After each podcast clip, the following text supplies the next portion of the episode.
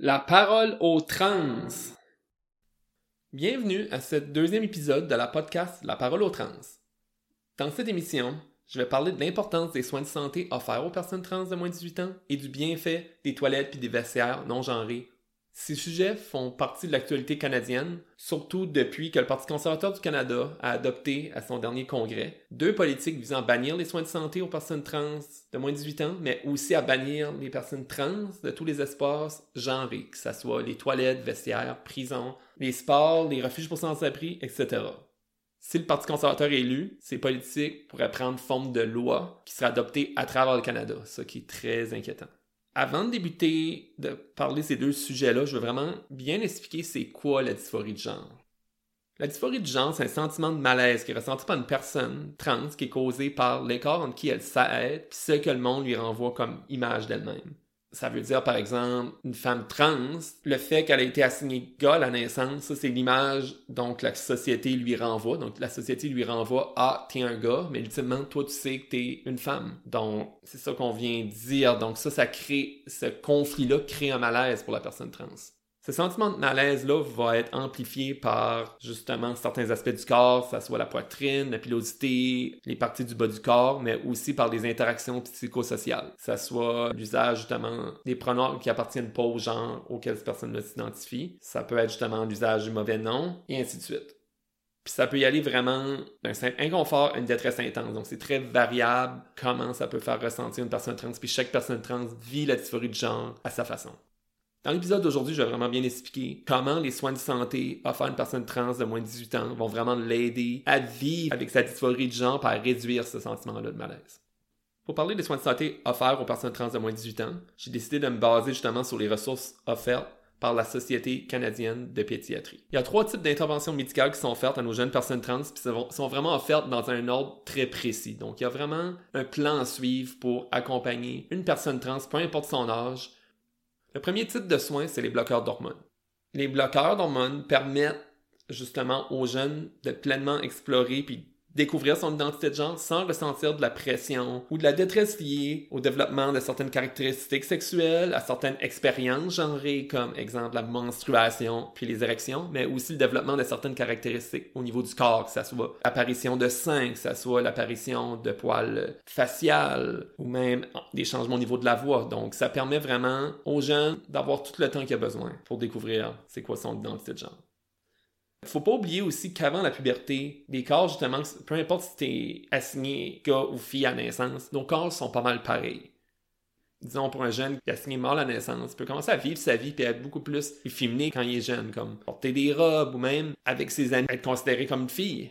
Mais après ça, quand la puberté débute ou va débuter, toutes ces expériences-là vont vraiment nuire au bien-être de cette personne-là parce que pour certaines personnes trans, le premier moment qu'ils réalisent qu'ils sont trans, c'est le moment où la puberté débute puis que les changements qui se produisent au niveau du corps sont pas les changements que tu pensais qu'ils allaient arriver.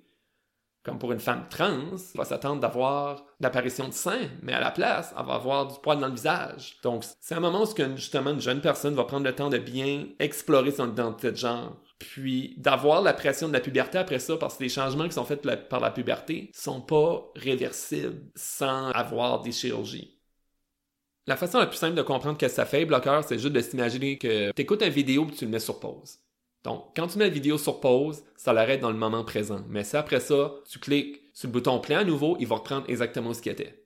C'est ça que ça fait des bloqueurs de puberté. C'est pareil comme quand tu écoutes une vidéo et tu le mets sur pause. Donc, ça met la puberté sur pause, mais le moment où ce que tu arrêtes d'y prendre, la puberté va reprendre naturellement.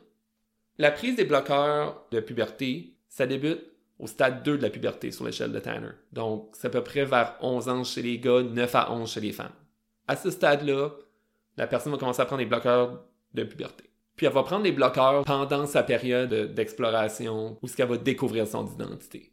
Puis une fois justement que cette personne-là a découvert son identité de genre, elle va soit les arrêter, puis laisser la puberté se faire normalement, ou débuter le deuxième type d'intervention qui va être la prise d'hormones d'affirmation de genre. On dit que la prise de bloqueur d'hormones, c'est une intervention qui est réversible parce qu'aussitôt qu'on arrête d'y prendre, la production d'hormones reprend son cours naturel, ainsi qu'il n'y a pas de changement au niveau du corps. Donc, il n'y a absolument aucun changement physique Donc, la prise de bloqueurs d'hormones est tout à fait sécuritaire pour les jeunes, puis est vraiment importante pour leur bien-être. Parce que ce qu'il faut comprendre, c'est qu'il y a des changements au niveau du corps qui sont irréversibles suite à la puberté, puis qui vont nécessiter des chirurgies plus tard. Le deuxième type d'intervention, ça va être la prise d'hormones d'affirmation de genre ou HRT. La prise d'hormones va vraiment permettre au corps d'adopter des caractéristiques physiques qui répondent à l'identité de genre de cette personne-là. Puis ça va vraiment aider justement cette personne-là à s'approprier son corps, puis améliorer son bien-être et à réduire les symptômes de la dysphorie de genre. Pour une, femme trans, la prise d'hormones va permettre justement l'apparition de seins, puis aussi la redistribution du gras au niveau du corps. Donc, ça veut dire ça va permettre d'avoir des hanches, des plus grosses fesses, des bajous, mais ça va aussi réduire la pilosité, puis aussi ça va rendre la peau euh, plus douce. Pour un homme trans, la prise d'hormones, ça permet justement l'apparition d'une plus grande pilosité dans le visage. Ça va permettre la voix de devenir plus grave. C'est des changements qui sont vraiment importants pour beaucoup d'hommes trans c'est un type de soin qui est partiellement réversible parce que tu peux arrêter de prendre tes hormones puis tes bloqueurs d'hormones parce que la production justement tes hormones naturelles finit jamais. Donc quand tu prends des hormones, faut que tu bloques ton hormone que tu prends naturellement puis tu prends l'hormone que tu veux recevoir, que ça soit sous forme de, de pilule, d'injection ou de timbre. Donc euh, il y a différentes façons de pouvoir ingérer l'hormone. La prise d'hormones, c'est un soin qui est partiellement réversible parce que tu peux arrêter d'en prendre sans problème, puis ta production naturelle d'hormones va reprendre, mais il y a certains changements justement qui ne seront pas réversibles sur ton corps. Donc, que ça soit l'apparition justement des tissus mammaires, que ça soit justement la, la pilosité au niveau du visage ou ta voix qui devient plus grave. C'est un soin qui est sécuritaire pour les enfants parce que de un, faut qu'il soit absolument prescrit par un médecin. De deux, ça permet vraiment d'améliorer le bien-être de nos jeunes trans. Puis la prise d'hormones, c'est de quoi qu'il faut qu'il se fasse à l'adolescence. Quand un enfant demande de prendre des hormones, puis que le médecin a suivi son protocole et détermine que le soin hormonal est la bonne chose à faire, l'enfant a toutes les informations nécessaires et toute la maturité nécessaire pour prendre cette décision-là. Parce qu'on ne parle pas d'un enfant de 5 ans ici. On parle d'un adolescent en âge de puberté, ça soit 12, 13, 14, 15 ans. Donc, l'enfant, à ce moment-là, a suffisamment de maturité puis d'informations pour être capable de prendre une décision éclairée. Le troisième type de soins, ça va être des chirurgies d'affirmation de genre. Donc, les chirurgies sont faites à deux endroits du corps, que ce soit au niveau de la poitrine, donc le retrait des seins ou l'ajout de seins, ou dans le bas du corps, au niveau des parties génitales. C'est pas des soins qui sont réversibles. Une fois que tu as une chirurgie, tu peux pas revenir en arrière. Pour avoir accès à ces soins-là, il faut qu'une personne trans passe à travers une évaluation psychologique, ainsi d'avoir l'approbation d'un médecin. Donc, il y a beaucoup de mesures en place pour s'assurer que quand la personne a une chirurgie, c'est vraiment le soin qu'elle a besoin. Donc, si de un, un enfant a eu accès à des bloqueurs de puberté, puis n'a pas eu ces changements-là, il n'y aura pas besoin de chirurgie du haut du corps. La seule chirurgie, ça serait dans le bas du corps. Donc, c'est pour ça que d'avoir accès aux bloqueurs de puberté, c'est très important parce que ça va éviter certaines chirurgies. Donc, les soins les plus fréquents, c'est l'usage des bloqueurs de puberté, les traitements hormonaux. Il y a des chirurgies qui sont faites, qui doivent demeurer accessibles, puis encore là, il faut se rappeler, c'est quoi l'important, c'est le bien-être de l'enfant? C'est pas une joke, la dysphorie de genre. Les symptômes qu'on vit peuvent être extrêmement néfastes pour nous, pour notre bien-être, notre santé mentale. Tu arrives à des moments où tu es juste plus capable d'endurer. Donc, quand une personne est prête pour une chirurgie, elle doit y avoir accès. On va passer à la partie 2 de la podcast, parce que je vais parler vraiment de l'accès aux espaces genrés. Je vais me concentrer aujourd'hui sur vraiment les vestiaires puis les toilettes. Les personnes trans se doivent d'avoir accès aux toilettes associées à leur identité de genre. Pour la plupart des personnes trans, aller dans la toilette associé au genre qui leur a été donné la naissance, c'est pas une option en raison de la détresse liée à leur dysphorie de genre. La présence de personnes trans dans nos toilettes, genrées, ne met pas la vie des gens en danger ou en péril. On n'est pas des monstres, on n'est pas des prédateurs sexuels, on n'est pas des kidnappeurs d'enfants non plus. On veut juste, comme n'importe quel autre humain, rentrer dans la salle de bain, aller à la toilette, faire nos besoins, se laver les mains, puis repartir. C'est tout ce qu'on veut faire. On veut faire nos affaires sans déranger personne. Si on décide de bloquer l'accès aux toilettes genrées aux personnes trans, ça va amener la discrimination aussi chez les personnes cisgenres. Ça peut être très difficile de différencier une personne trans d'une personne cisgenre dans plusieurs situations. Par exemple, dans la toilette des femmes, on pourrait laisser rentrer une femme trans qui a une allure très féminine, mais bloquer l'accès à une femme cisgenre qui a une allure très tomboy. Puis le même principe s'applique aussi dans la toilette des hommes. Tu pourrais laisser rentrer un homme trans qui a une, apparence très alpha mâle, mais tu vas bloquer l'accès à un homme cisgenre qui a un look très efféminé ça serait très référent à chaque fois qu'on va aux toilettes, quelqu'un nous demanderait de baisser nos culottes pour voir nos organes génitaux pour voir si on peut rentrer ou non. Puis cette technique-là marche même pas parce qu'il y a plusieurs personnes trans qui ont des opérations dans les parties du bas du corps, puis tu pourrais pas différencier entre les deux. Cependant, l'usage de toilettes genrées est pas idéal pour un bon nombre de personnes trans parce que de un, tu te sens pas en sécurité parce que tu as tout le temps peur d'être outé par quelqu'un puis de, de, vivre la transphobie. Pour moi, comme femme trans, je me sens jamais en sécurité quand je vais dans une toilette genrée qui est la toilette des femmes pour moi. J'ai toujours peur, justement, qu'il m'arrive de quoi, que quelqu'un m'intimide ou met ma sécurité en danger. Le seul type de toilette dans lequel je me sens en sécurité, c'est les toilettes non genrées. Puis de deux, pour les personnes non binaires, ça leur force de faire un choix entre le genre homme puis le genre femme. Puis il y a plusieurs personnes non binaires qui ne veulent pas avoir à faire ce choix-là. Donc c'est pour ça que la disponibilité de toilettes non genrées est essentielle. Tout ce que je viens de dire là s'applique autant aux salles de bain qu'aux vestiaires. Donc, on veut juste faire nos affaires. On est un danger pour personne. Je veux maintenant démystifier qu'est-ce qu'on parle par toilette non genrée d'un. Une toilette non genrée, c'est une toilette justement accessible à tout le monde, pas juste aux personnes non binaires, mais à tout le monde, peu importe le genre auquel tu t'identifies. Donc, tu sais quand tu rentres dans une toilette non genrée que tu vas être, tu seras pas discriminé, il a pas personne qui va te regarder et va te dire "Hey, sors de là, c'est pas ta place." Donc déjà là, je trouve ça mène déjà un gros niveau de sécurité parce qu'il faut pas oublier, les personnes cisgenres peuvent aussi vivre de la discrimination. Je pense souvent c'est beaucoup plus visible chez les femmes par exemple. Si t'as une femme qui est tomboy, elle va rentrer aux toilettes, puis elle peut se faire dire justement Hey, qu'est-ce que tu fais ici, là, t'as l'air d'un gars. Puis la même chose dans la toilette des hommes. Je veux dire, euh, tu peux avoir des hommes plus efféminés qui rentrent dans la toilette, puis le monde va garder, vont être comme Qu'est-ce que tu fais ici? Donc ça met pas cette personne-là en sécurité. Puis tu peux pas dire justement cette femme-là tombe d'aller dans la toilette des hommes. Ça peut être encore plus dangereux pour cette personne-là. Donc, c'est pour ça d'avoir des toilettes non genrées, c'est plus sécuritaire pour tout le monde. Parce tout le monde est à sa place dans ces toilettes-là. De deux, les toilettes non genrées, c'est les toilettes qui sont beaucoup plus sécuritaires. Un gros problème dans les toilettes justement qu'on a présentement, c'est le manque d'intimité puis de sécurité. Donc, on a souvent des toilettes avec des espaces en dessous où n'importe qui peut juste aller puis ramper puis se rendre à toi. Puis ça, même chose, même juste des portes des fois qui se barrent mal. Comment de fois j'ai rencontré ça, puis ça ne met pas en sécurité? Donc, d'avoir des toilettes avec justement des espaces complètement fermés, qui se barrent correctement, que quelqu'un peut rentrer, aller faire ses besoins, puis sortir après ça, aller laver ses mains au lavabo, ou aller nettoyer son visage, c'est plus sécuritaire pour tout le monde. Les toilettes non, genrées sont implémentées de deux façons. La première façon la plus simple, c'est tu gardes tes toilettes hommes et femmes, puis tu ajoutes quelques toilettes non genrées individuelles. C'est souvent l'approche la plus simple, puis, ça donne un espace justement aux personnes trans justement à aller. Que ça soit homme trans, femme trans ou non binaire. Parce que peu importe comment tu t'identifies dans le spectre transgenre, tu te sens pas en sécurité dans une toilette genrée.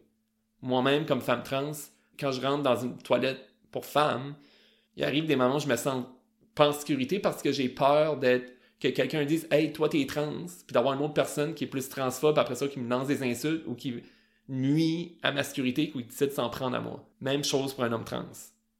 Le seul moment que je me sens en sécurité aux toilettes, dans une toilette non genrée. Puis, pour les personnes non binaires, quand il n'y a pas de toilette non genrée, ça leur force à faire un choix. D'aller, est-ce que je vais dans la toilette des hommes ou dans la toilette des femmes? Puis ça, c'est vraiment pas un choix qui est facile pour une personne non binaire parce que tu pas un genre en particulier. Puis là, après ça aussi, c'est, pour certaines personnes, ne voudront pas aller dans le genre assigné à la naissance, puis d'autres, c'est comme, il fit juste pas dans une des deux. C'est pour ça d'avoir des toilettes non genrées, t'as pas besoin de te casser la tête, tu sais où y aller, t'es en sécurité dans cette toilette-là. Tu sais que tu seras pas discriminé. Une chose aussi que je pense plusieurs établissements pourraient faire, c'est tu vas dans un restaurant d'un petit commerce, puis il y a des toilettes justement individuelles, un seul, une seule toilette, qui sont identifiées hommes-femmes. Juste d'enlever les affiches puis de mettre deux portes toilettes pour tous. C'est une façon simple d'avoir des toilettes non genrées. Puis ça n'affectera pas la sécurité ni le bien-être de personne de faire ça. Une autre problématique, les toilettes genre actuelles, on pense juste aux, tables pour changer les bébés. La plupart du temps, ils sont du côté des femmes. Mais quand c'est un homme qui avec son bébé puis veut changer ses couches, où est-ce qu'il va? C'est pas évident, il n'y a pas vraiment de place pour changer son bébé. Donc c'est pour ça d'avoir des espaces non-genrés, ça va pas mettre sur les épaules des femmes certaines responsabilités qui devraient être partagées à tout le monde. Aussi, les toilettes non genrées permettent aux hommes trans et aux personnes non binaires d'avoir accès aux serviettes hygiéniques qui sont pour la plupart du temps uniquement dans les toilettes des femmes. Donc, avec des toilettes non genrées, ça permet d'offrir ces services essentiels-là à tout le monde. La deuxième façon de mettre en place des toilettes non genrées, c'est vraiment d'avoir un espace commun. Donc, ça veut dire tout le monde va dans le même espace de salle de bain. Donc, souvent, qu'est-ce qu'on va voir? Ça va être, une rangée de lavabo qui va être utilisée par tout le monde. Puis ensuite, tu as après ça des espaces privés, sécuritaires, où ce qu'il a pas, qui se ferment, qui se barrent correctement, puis qu'il n'y a pas personne qui peut se faufiler dans les, en dessous ou au-dessus, où tu peux aller faire tes besoins en toute sécurité, puis après ça, sortir, puis te laver les mains, puis partir. Donc, ce type de toilette-là a plusieurs avantages. De un, il n'y a pas de discrimination, tout le monde se sent inclus. Un autre point important aussi, c'est, comme j'ai dit tantôt, les tables pour changer bébé sont disponibles à tout le monde, mais aussi quand tu as des événements, exemple, où il y a plus de femmes que d'hommes, par exemple, mais ça évite que les toilettes d'un genre sont très occupées, puis les toilettes de l'autre genre sont presque vides. Quand tu as des toilettes non genrées, les toilettes sont disponibles à tout le monde, tout le monde peut les utiliser. Puis même quand tu construis des bâtiments, ça te permet de faire construire un peu moins de toilettes en fin de compte, parce qu'ils vont être accessibles de tout le monde. Tu pourras les mettre en commun. Donc, comme vous voyez, les toilettes non genrées, c'est bon pour tout le monde, que tu sois trans ou non. Au niveau des vestiaires, c'est la même chose qu'au niveau des salles de bain. Dans les vestiaires, c'est d'avoir des espaces pour se changer, qui sont 100% privés. Puis qu'après ça, tu as les espaces communs, exemple avec les lavabos, qui peuvent être partagés par tout le monde. C'est la même chose. On peut créer des, espaces, des vestiaires non genrés. Comme pour les salles de bain, souvent la première étape, c'est que tu gardes tes vestiaires d'hommes puis de femmes, puis tu ajoutes des vestiaires justement privés, euh, non genrés, où ce que le monde peut changer séparément. Ça, c'est la première étape. Euh, comme pour les salles de bain, ajouter un espace à part. Mais après ça, c'est même possible d'avoir des vestiaires qui sont non genrés, puis qui sont utilisés par tout le monde. Parce que si je prends l'exemple dans un je veux dire, j'ai joué au hockey pendant sept ans, je me suis entraîné dans, au gymnase pendant des années. J'ai été dans beaucoup de vestiaires. Puis, d'avoir à te changer justement en face de ton locker, que tu t'identifies comme personne trans ou cisgenre, c'est pas le fun. Tu vas avoir ton espace privé. Puis là, souvent, la seule option que tu as pour te changer, c'est d'aller aux salles de bain. Ça veut dire d'avoir ses pieds sur le plancher qui est tout collant puis sale autour de la toilette. C'est vraiment pas le fun. Donc, si on est capable d'avoir des toilettes privées, puis aussi des espaces pour se changer qui sont privés. Ça va être meilleur pour tout le monde. Tout le monde va juste être plus à l'aise. Tu te changes, après ça, tu sors de ta salle de change, tu peux mettre tes choses dans ton locker. Puis c'est la même chose avec les douches aussi. Douche privée, vestiaire privé, douche privée, salle pour changer privé, toilette privée. C'est mieux pour tout le monde. Pour terminer sur le sujet des salles de bain, je vais parler aussi de l'avertissement de voyage qui a été émis par le ministère des Affaires étrangères du Canada, qui indique que pour les personnes trans, c'est dangereux de voyager dans certains États américains, ce qui est très vrai. Pour plusieurs Canadiens, c'est vraiment venu comme surprise cet avertissement-là de voyage, même pour plusieurs personnes membres de la communauté de LGBTQIA+. Mais qu'est-ce qu'il faut comprendre? Ça fait depuis le début de l'année que tu as plusieurs organismes de droits humains aux États-Unis, dont Human Rights Campaign, qui ont émis des avertissements de voyage dans plusieurs États américains. Donc, il n'y a rien de nouveau là-dedans. On fait juste rendre l'information plus publique. Puis pourquoi? C'est aussi dangereux? Juste besoin de penser à la Floride, par exemple, puis Tennessee, puis à peu près une dizaine d'États qui restreignent l'accès aux salles de bain. Donc, il y a une dizaine d'États américains que je visite, puis je peux pas épicer aux toilettes. C'est un gros problème. je veux dire, je peux pas être visité quelque part, je peux aller aux toilettes. Il y a des États comme Tennessee qui ont mis des lois pour bannir les performances de drag aux personnes mineures, mais qui en plus qui interdisent quelqu'un qui s'habille en drag de marcher dans la rue. Donc ça, ça, fait en sorte que moi, comme personne trans, je peux marcher dans la rue. Puis si quelqu'un trouve que j'ai l'air d'une drag queen, je peux me faire arrêter par la police et aller en prison, littéralement. Donc je peux même pas marcher en sécurité au Tennessee. Puis au-dessus aussi aux États-Unis, au-dessus de 20 États qui ont mis en place des lois pour bannir les soins chez les personnes trans, que ce soit adultes ou mineurs. Donc tout ça fait en sorte qu'il y a beaucoup d'États américains qui ont ce climat-là de transphobie qui rend vraiment ça dangereux pour une personne trans à visiter. Donc c'est pas pour rien que cet avertissement-là de voyage a été mis en place et aurait dû être mis en place plus tôt. C'est maintenant la fin de la podcast. J'espère que cette podcast vous a permis d'en apprendre plus sur les soins de santé offerts aux personnes trans mineures, ainsi qu'à la nécessité des toilettes puis des vestiaires non genrés. J'espère que vous allez nous aider à maintenir l'accès à toutes ces ressources, que ce soit en assistant à des manifestations ou en élisant des personnes dans le gouvernement qui vont nous aider à les maintenir. Je vous invite à vous abonner à mon podcast sur Apple Podcasts, Amazon Music, Spotify et Google Podcasts et à me suivre sur Facebook et Instagram. N'oubliez pas qu'une société plus inclusive pour les personnes transgenres profite à tout le monde. Merci et à la prochaine.